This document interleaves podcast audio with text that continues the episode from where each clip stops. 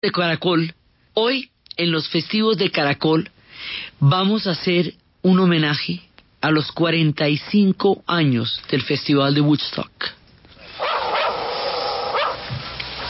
I'm going to leave you uh, with uh, the usual thing.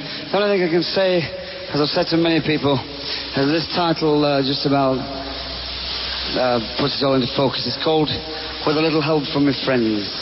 Remember it.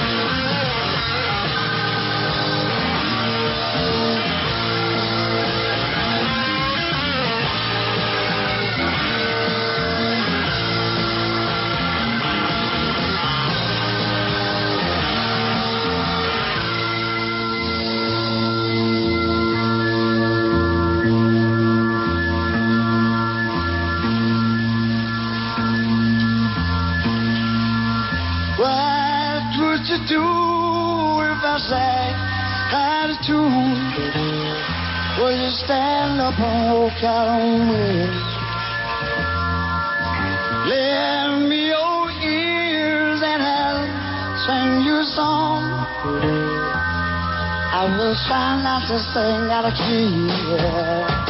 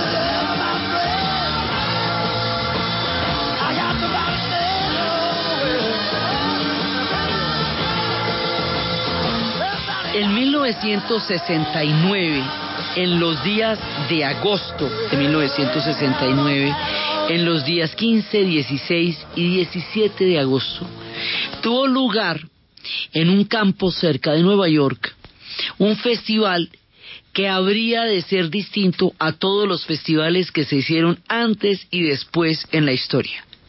El Festival de Woodstock, hace 45 años. Pero entonces, ¿por qué, si eso hace 45 años, se sigue hablando del Festival de Woodstock?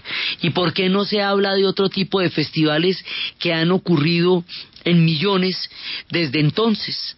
¿Por qué este es tan especial? Porque este festival, en particular, resultó siendo la expresión de una utopía resultó siendo el momento en que se concreta todo un gran movimiento que estaba sucediendo durante la década de los años 60 en los Estados Unidos y en Europa, pero particularmente en los Estados Unidos. El movimiento se conoce con el nombre de contracultura y es una cantidad de grupos, empezando por el movimiento por los derechos civiles de Martin Luther King, empezando por la desegregación del sur de los Estados Unidos, siguiendo con los movimientos estudiantiles por el derecho al discurso libre, la rebelión de Berkeley, la revuelta de Berkeley, pasando por los movimientos, todas las matices de los movimientos negros que pasaron de ser los movimientos por los derechos civiles al movimiento del poder negro, de las panteras negras, a los movimientos que fueron buscando diferentes tipos de reivindicaciones, pasando por el hipismo como tal, que es a partir del verano del amor en High Ashbury, del que hemos hablado en otras ocasiones, esto que sucedió en el 67 en San Francisco, a donde llegaron una gran cantidad de jóvenes sin un eh, propósito específico, era un acto de ser, y estando allá crearon un nuevo mundo y una nueva época. Entonces estaban también los hippies. Más adelante, van a salir pues digamos casi que en este mismo año van a salir movimientos gays, los movimientos feministas, los movimientos ecologistas, todo ese conjunto de movimientos que cada uno tenía una digamos, una parte específica que reivindicaba que en conjunto eran una ampliación del concepto de libertad de la sociedad norteamericana, era una, digamos, como un salto hacia adelante en una gran cantidad de libertades y derechos que antes no se reconocían como tales, que son como la, ya la siguiente generación de los derechos humanos en un sentido de una libertad mucho más profunda. Todo ese movimiento se llama la contracultura. Este movimiento se expresó en lo político a través de las marchas y de las movilizaciones, pero en lo cultural, porque era un movimiento político y cultural, se expresó a través del rock. Y a través del rock que fue un mundo para la juventud, la creación de una cultura específicamente juvenil específicamente eh, destinada a las personas entre los 14 y los 25 años, que es el momento en que se forman los individuos, ese espacio no existía en la cultura de Occidente antes. Antes la gente era chiquita y andaba en la onda de Walt Disney o era grande y estaba trabajando y ganando para sostenerse. Pero entre los 14 y los 25, que es cuando se forman los individuos, no había ningún proyecto para esos años claves en donde se desarrolla el concepto de libertad y el concepto de responsabilidad y la cosmovisión del mundo. El rock va a generar el espacio de un mundo para la juventud. Esta, esta fusión entre la música africana y la música folk americana que va a dar un ritmo completamente diferente, un ritmo urbano, un ritmo de la industria, de las urbes, de las sociedades industriales avanzadas, que es donde originalmente surge el rock.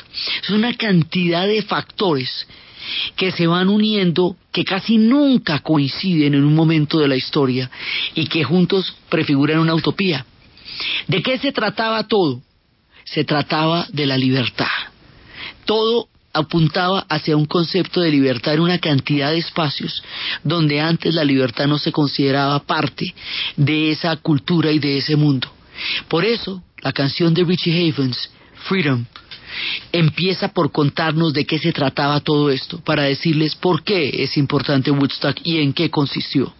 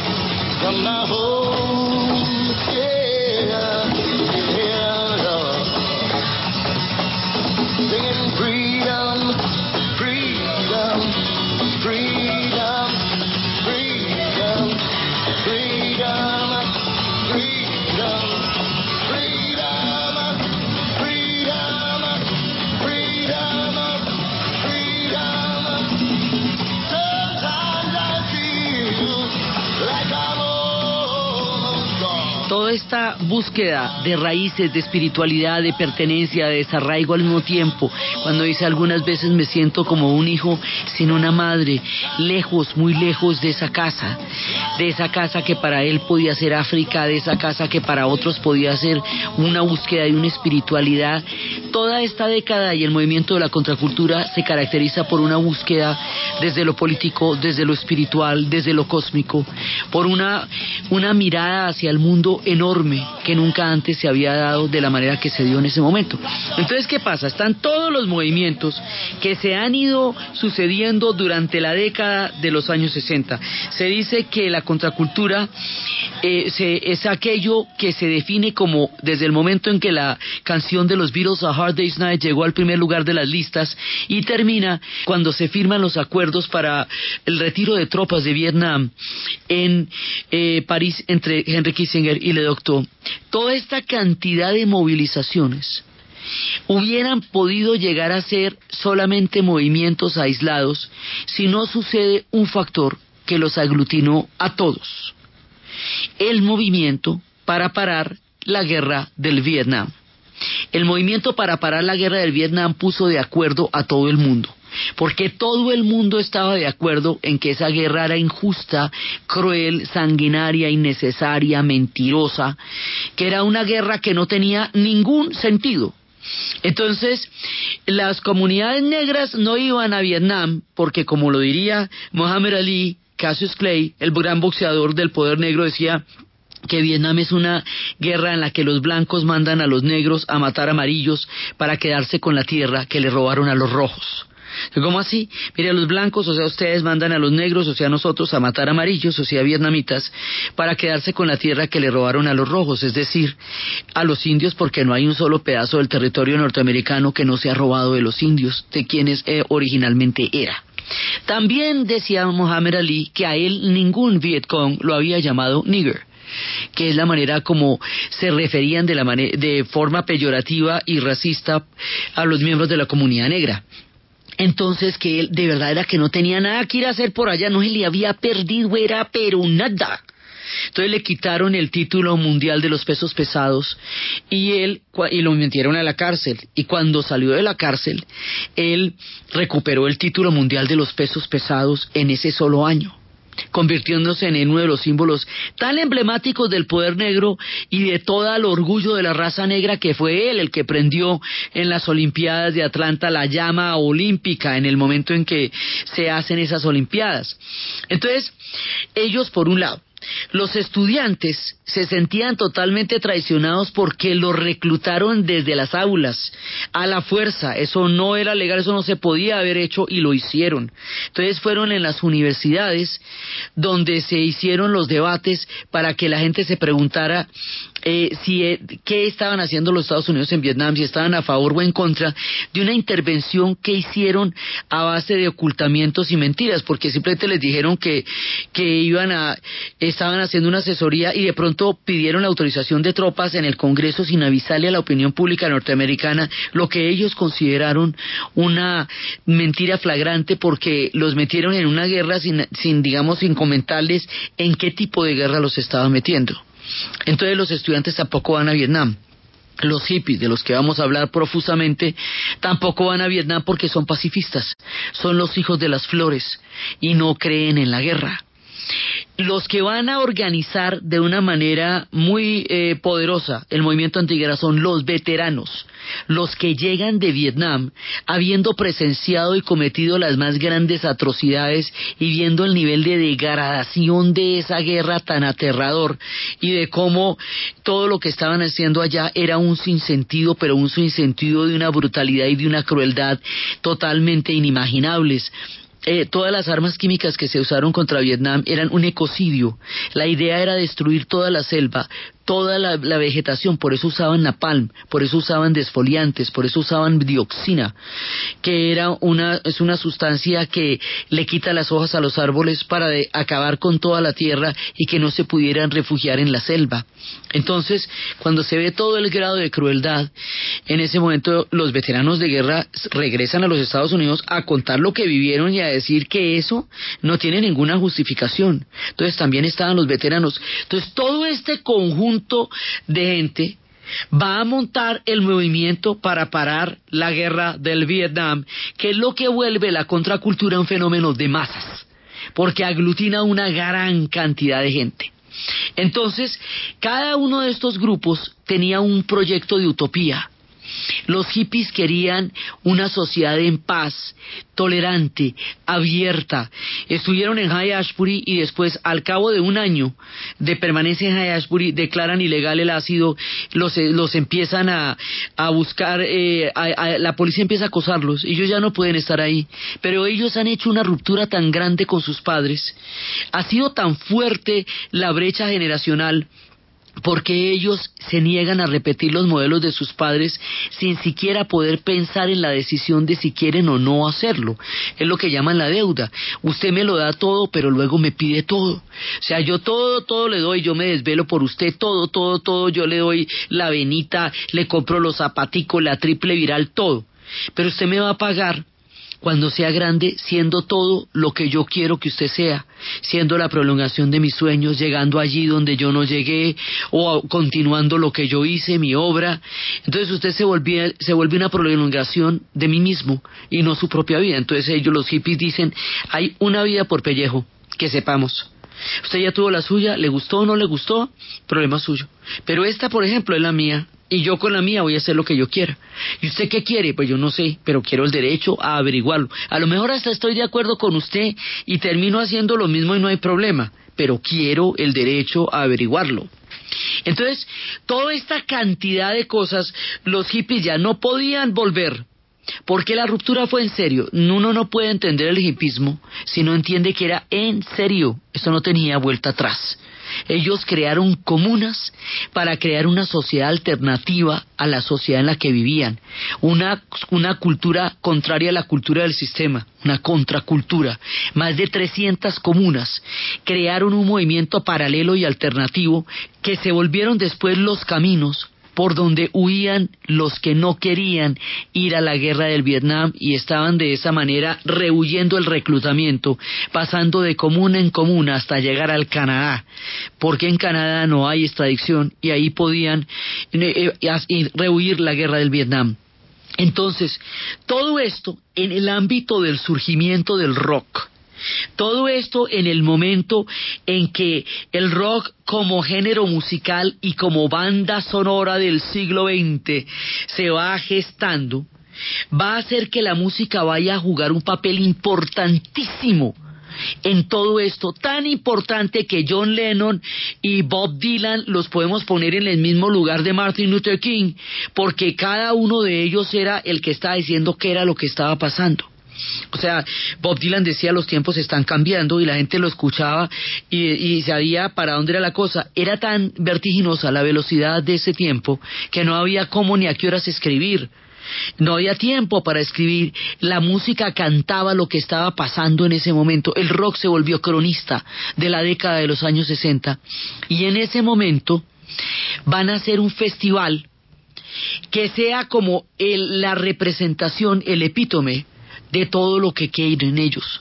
Un festival en donde haya tolerancia, en donde haya todo tipo de música, en donde haya tres días de paz y de amor. Si nosotros queremos cambiar el mundo, tenemos que ser capaces de probar que nos podemos comportar como decimos que se le propone a la gente que se comporte. Vamos a hacer un concierto que sea un festival, que dure tres días y nos vamos a portar como unos divinos y vamos a demostrarles que el mundo de la tolerancia y la paz es posible. Con 70 mil personas eso ya estaba bastante bien, pero llegaron 350 mil, mucho más allá de lo esperado o de lo siquiera soñado. Entonces, cuando ya todos se reúnen en esos días de agosto, se crea al reunirse todos una utopía, porque todas las diferentes formas de entender una nueva sociedad, una nueva espiritualidad, la era de Acuario, todo se junta en el Festival de Woodstock. El Festival de Woodstock es un símbolo, es un pronunciamiento, es una manera de habitar la historia. No era un festival patrocinado porque no se trataba de eso. Era un festival que en su existencia misma demostraba una nueva manera de ver el mundo. Y como eso es en el momento más duro del movimiento antiguerra, Muchísimas de las canciones de Woodstock son contra la guerra del Vietnam, pero la más dura, que se convertiría en el himno del movimiento antiguerra, la canta Country Joe McDonald. Y es algo así como que me siento como si me fuera a morir como un trapo. I feel like I'm fixing to die rag. Y es una sátira brutal a la intervención de los Estados Unidos en Vietnam.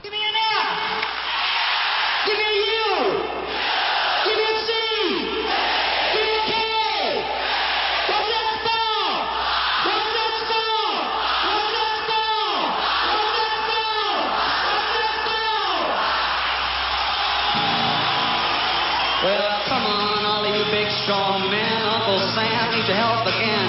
Got himself in a terrible jam, way down yonder in Vietnam.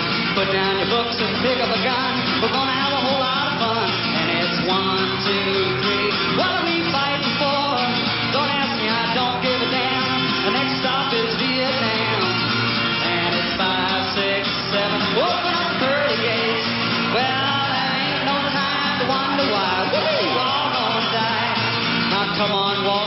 Be slow. I man this war a go-go. There's plenty good money to be made.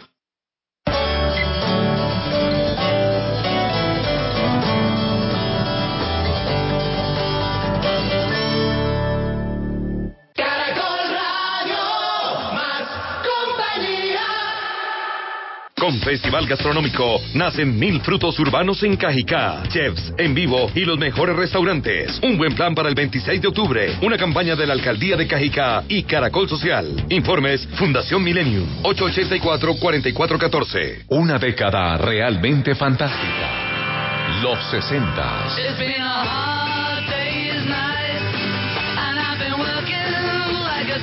Este lunes festivo, en los especiales de Caracol Radio a partir de las 7 y 30 de la noche, una mirada a los acontecimientos que nos marcaron hace medio siglo.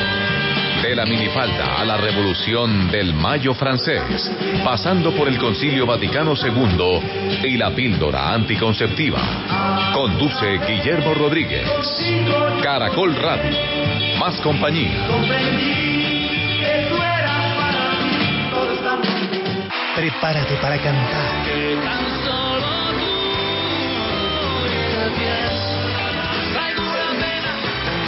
Que estarás siempre en mi sueño.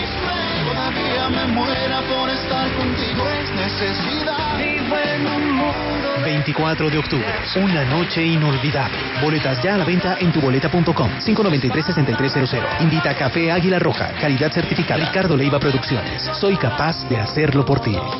Hoy, 13 de octubre, en los supermercados con subsidio, en artículos de Navidad, te devolvemos hasta el 100% de descuento en bono recompra, cancelando con cualquier medio de pago autorizado. Con subsidio, con todo lo que te mereces. Aplican condiciones y restricciones. No es acumulable con otras promociones vigentes. Vigilado Supersubsidio. Prepárate para cantar. Ese amor en contracorriente y entró con sus vestidos mojados. Te amo. Enrédame de amor. Y si te quedas esta noche, todo lo que soy, todo puedes exigirme. 24 de octubre, una noche inolvidable. Boletas ya a la venta en tuboleta.com. 593-6300. Ricardo Leiva Producciones. Soy capaz de hacerlo por ti. Sabemos quién le habla al oído a los líderes de opinión. Caracol Radio, el medio más frecuentado para saber qué es lo que está pasando en Colombia y el mundo. Caracol Radio, más compañía.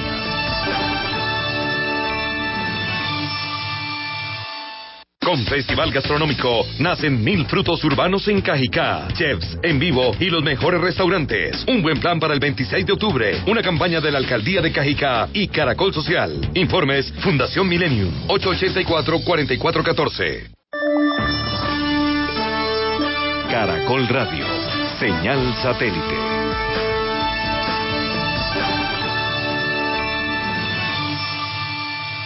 Es hora que puedas grabar desde cualquier televisor de tu casa. DirecTV presenta la hora en Caracol Radio. En Caracol Radio. Son las 11 de la mañana y 36 minutos. Con DirecTV puedes detener el programa que estás viendo en la sala, irte al cuarto y seguir viéndolo allí. Sí, claro, ¿cómo no? y lo que te perdiste en el medio te lo cuentan. Pones en pausa lo que estás viendo en el televisor de la sala y continúas viéndolo en el del cuarto, en el mismo punto donde lo dejaste. ¿Y a dónde llamo? Compra ya y recibe dos meses gratis de programación. Llama gratis desde tu celular, numeral 332. DirecTV te cambia la vida. Aplica para clientes nuevos que afilien el pago mensual a débito automático y adquieren el servicio entre el 12 de septiembre y el 30 de noviembre de 2014. Condiciones y restricciones en directv.com.co Última hora Deportiva Caracol. El tenista colombiano Alejandro Falla, ubicado en la casilla número 81 del ranking ATP, ha quedado eliminado en la primera ronda del abierto de Estocolmo en Suecia. Cayó con parciales 2-6, 4-6 ante el ruso Teimuras Gabashvili, número 59 en el escalafón. Y en el fútbol, en partido amistoso de la fecha FIFA, Uruguay goleó 3 por 0 a Oman, dos goles de Luis Suárez y uno de Jonathan Rodríguez. En el cierre de la fecha número 13 de la Liga Argos de Fútbol Sala, Río Negro aseguró su clasificación a los cuartos de final al vencer de visitante 3-2 a Gremio Samario y con ese resultado de una vez metió también a Águilas Doradas en la siguiente fase. El jugador de Río Negro, Cristian Flores, fue el encargado de marcar el gol del triunfo. El partido estuvo muy duro por el clima, la gente, pero estuvo excelente de parte de nosotros, hicimos un buen trabajo y gracias a Dios se nos dieron las cosas para poder clasificar de segundo en el grupo. Jugada esta penúltima fecha ya hay seis cupos asegurados de los ocho en disputa. Por el grupo A clasificaron Lanús, León y Utrahuilca y por el B Bucaramanga, Río Negro y Águilas. Los otros dos cupos que faltan los disputarán por el grupo A, Once Caldas y Gremio Samario y por el B, Condor y Zampas. Más información en www.caracol.com.co y en Twitter, arroba Caracol Deportes. Producto natural para el estreñimiento. Digestar. Digestar. Acción laxante. Suave, blanda y placentera. Digestar cápsulas fuerte. Digestar jalea y digestar fibra. Digestar para el estreñimiento atacar. En Caracol Radio. Son las 11 de la mañana y 38 minutos. Es un fitoterapéutico. No exceder su consumo. Hay indicaciones y contraindicaciones en la etiqueta. Si los síntomas persisten, consulte a su médico. ¿Punto naturista? Gracias. Estoy buscando un diurético natural. Sí, señora. Diuremax, de Natural Freshly. Diuremax es un diurético natural seguro y confiable, cuyos principios activos están respaldados por investigaciones clínicas y científicas. Diuremax, diurético natural, que disminuye el edema de las manos, piernas y cuerpo. Diuremax no contiene estimulantes químicos. Diuremax, cuando la retención de líquidos es un problema de salud. Calidad Natural Freshly, con el sello del Instituto Farmacológico Botánico.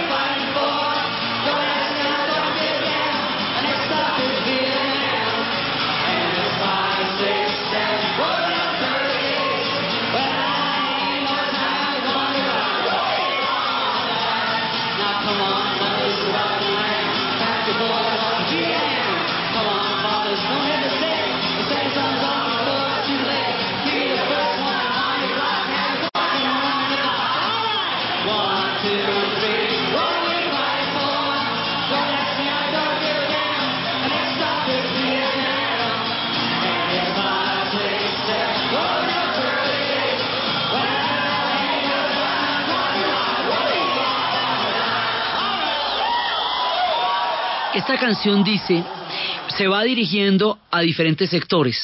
Entonces dice, bueno, eh, a todos los estudiantes les cuento que el tío Sam se volvió a meter otra vez en otro problemote por allá en Vietnam, allá bien lejos en Vietnam.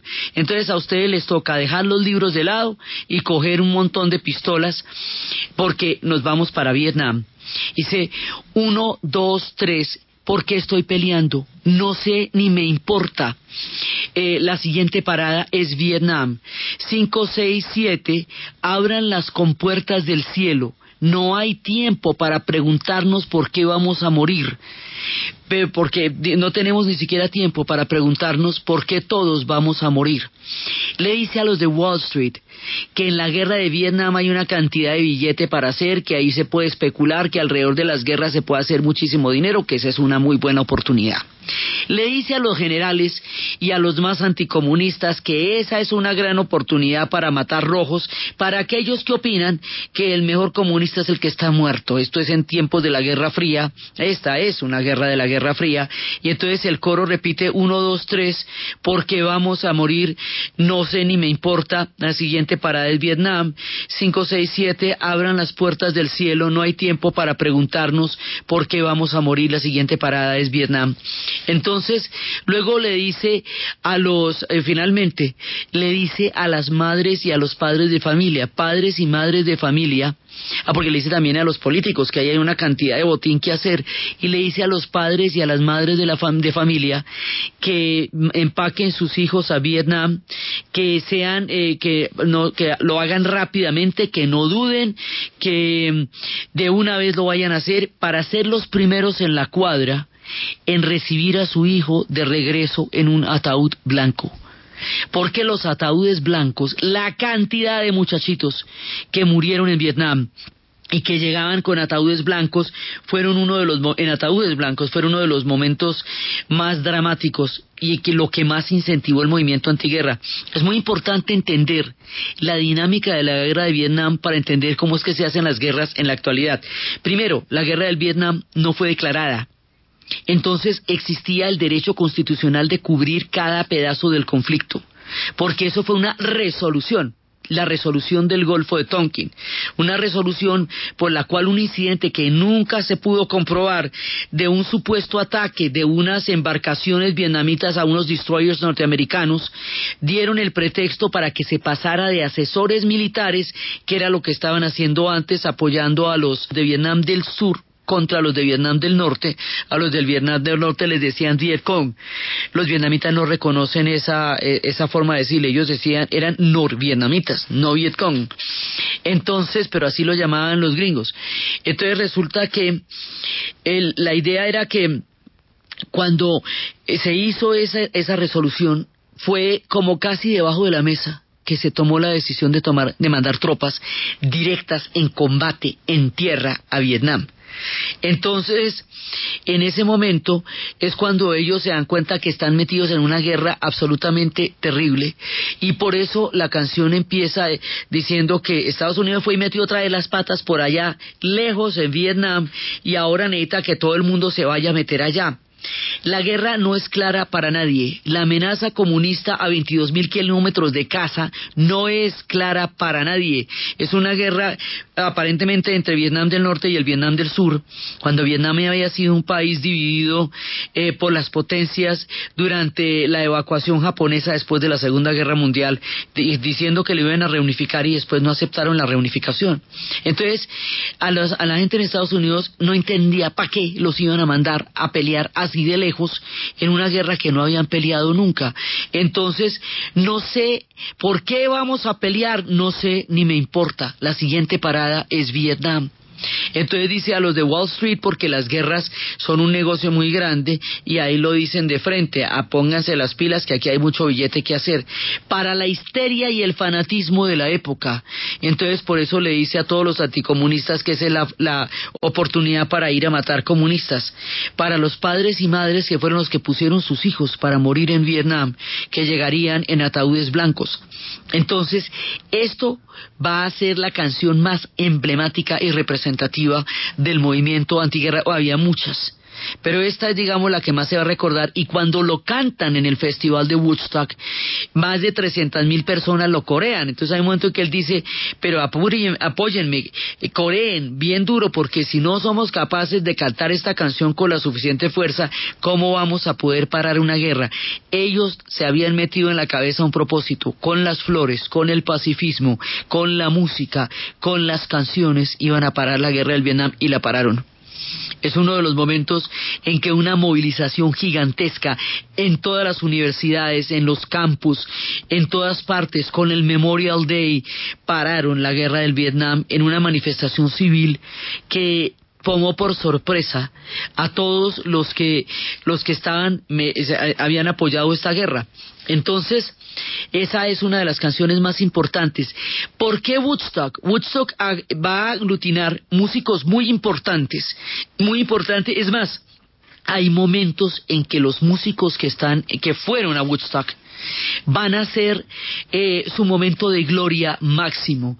Digamos, Joe Cocker, con el que estábamos empezando el programa, cuando hace esa versión de la canción de los Beatles, With a Little Help from My Friends, haría un remake que sería tan famoso o a veces más que la misma canción de los Beatles. Country Joe, con su canción contra la guerra del Vietnam, se vuelve el, el himno del movimiento antiguerra. Uno de los puntos más altos en toda la carrera de Carlos Santana. Fue el Festival de Woodstock, cuando va a cantar y va a tocar de una manera prodigiosa. Sacrificio del alma, Soul Sacrifice.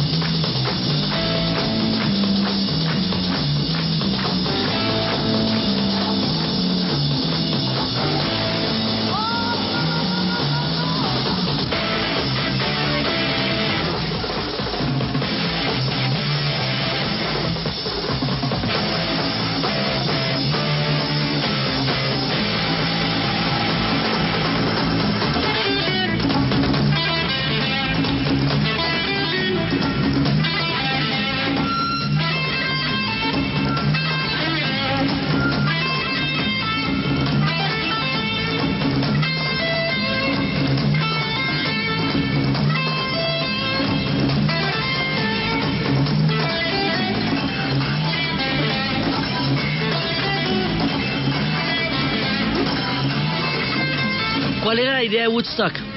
Permanecer, estar, compartir, chéverizarse, compartir la música, todo alrededor de la música, porque la música es el aglutinante de la conciencia histórica de toda la contracultura, porque es ahí, en el espacio de la música, donde se dan los mayores cambios en la conciencia de la época. Es al mismo tiempo están en muchos festivales, al mismo tiempo en otras partes están tocando The Doors, y en otras están los Rolling Stones, y en otras están los Beatles, pero aquí hubo una concentración específica en un tiempo dado. Avi Hoffman, uno de los activistas más poderosos de la contracultura, diría que esto se volvería una nación, un estado mental de lo que llegó a pasar allá. Y cuando lo interrogaron en el Comité de Actividades Antiamericanas, le decían, ¿usted de dónde es? Y decía, yo soy de la nación de Woodstock. ¿Y eso dónde queda? Decía, es un estado mental. Decía que era el primer paso del hombre en un nuevo cosmos. Decía que era la manera de entender de otra forma el espíritu humano y de poder, de poder elevarse. En Woodstock nacieron muchachitos.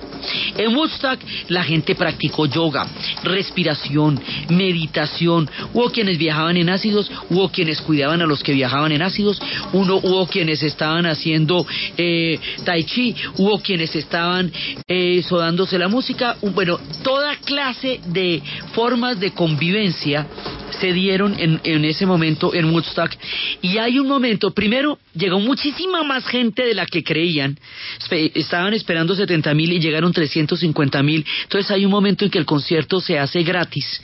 Hay una cantidad de, anuncios en la, de, los estrados de- desde la tarima de cómo se va desarrollando el festival. Y hay un momento que dicen es un concierto gratis de ahora en adelante. O sea, ya no tiene sentido cobrar. Cuando ya después, cuando empieza a llover, pues eso se vuelve un área de desastre. Cuando se vuelve un área de desastre, la Guardia Nacional tiene que ir a alimentar un tamaño de población así de grande. Y como la Guardia Nacional había tenido enfrentamientos en las universidades por el movimiento antiguerra de los universitarios, había que aclararles que la Guardia Nacional venía a, era a darles sanduchitos y no a cascarles para que se fresquearan y, y recibieran los sanduchitos. La idea era que, decían en las tarimas, el, aquel que está al lado tuyo es tu hermano. Y si tú no puedes entender eso, no sabes de qué se trata esto.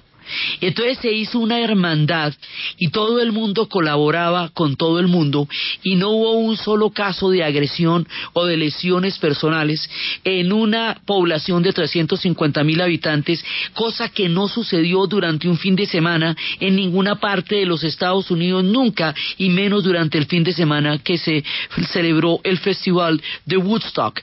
Entonces, este nivel de tolerancia y de convivencia, este poder demostrar que pueden vivir con todas las diferentes formas en que la gente entiende el universo y el cosmos, es lo que hace de Woodstock una cosa tan particular. Digamos, es ellos llegan a elevar a un nivel simbólico utópico lo que es el encuentro de la gente alrededor de la música, con una historia en la cabeza de muchas formas de entender las nuevas expresiones de libertad que generacionalmente ellos estaban planteándole al mundo. Woodstock es un planteamiento. Woodstock es una forma de entender una nueva forma de vivir. Y como la búsqueda era tan espiritual, ahí había búsquedas espirituales. Como la idea era que había diferentes tipos de realidades y diferentes tipos de formas de acceder a las realidades.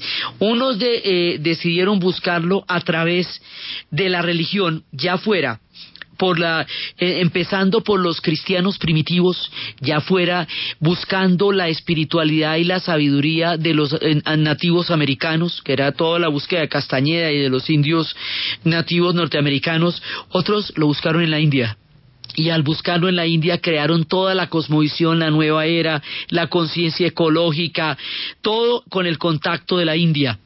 Otros buscaron la espiritualidad a través, buscaron esas otras formas de realidad, se necesitaban como unos decodificadores. Uno lo buscaron en la religión, otro lo buscaron en las sustancias alucinógenas.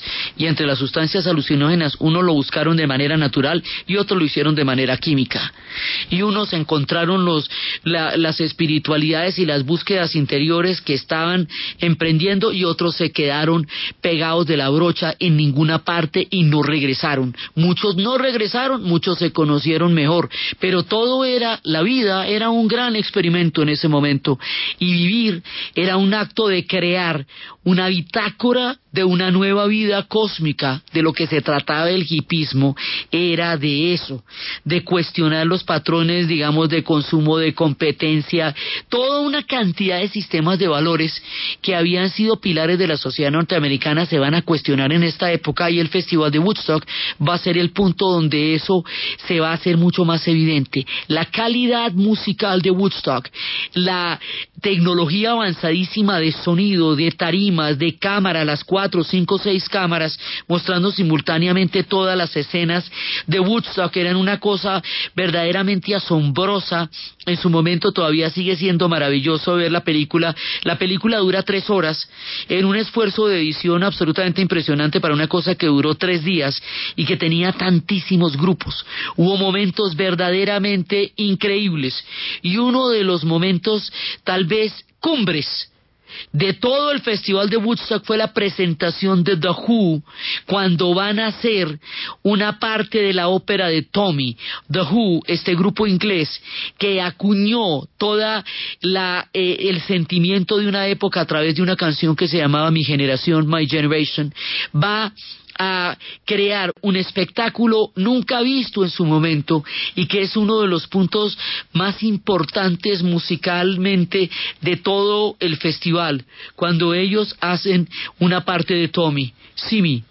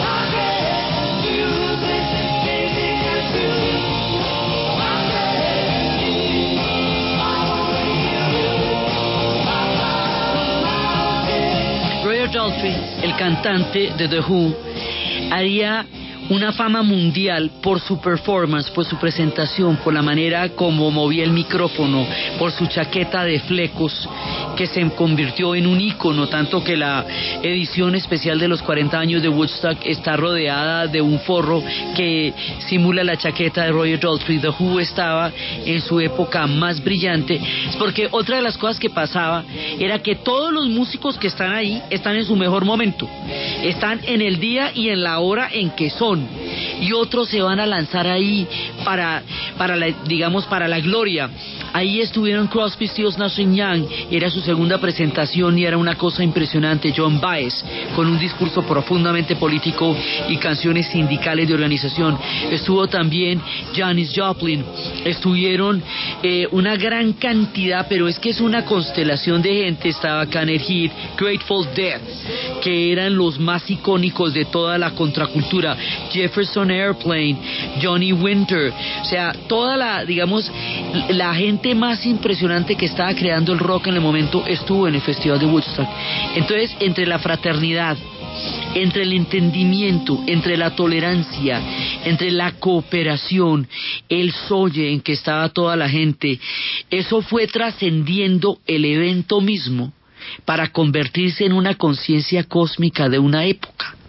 Entonces, es la condensación de todo lo que se quería hacer para cambiar el mundo, para crear una nueva armonía, una nueva manera de vivir. Era el gran proyecto del hipismo, pero era también el movimiento de todos los movimientos estudiantiles y era el surgimiento del rock en su época más brillante. La combinación de todos estos elementos y la densidad histórica de lo que estaba pasando en ese momento en la historia en los Estados Unidos y en el mundo, porque mientras tanto acababa de pasar el mayo francés, la primavera de Praga, estaban pasando cosas que realmente movían la conciencia planetaria. Por todo esto y la forma como todo esto se va a articular, el Festival de Woodstock se convierte en el símbolo de la utopía de una época y de preguntas a las cuales todavía no tenemos respuestas y de planteamientos que hoy por hoy forman parte de nuestra conciencia cósmica y planetaria.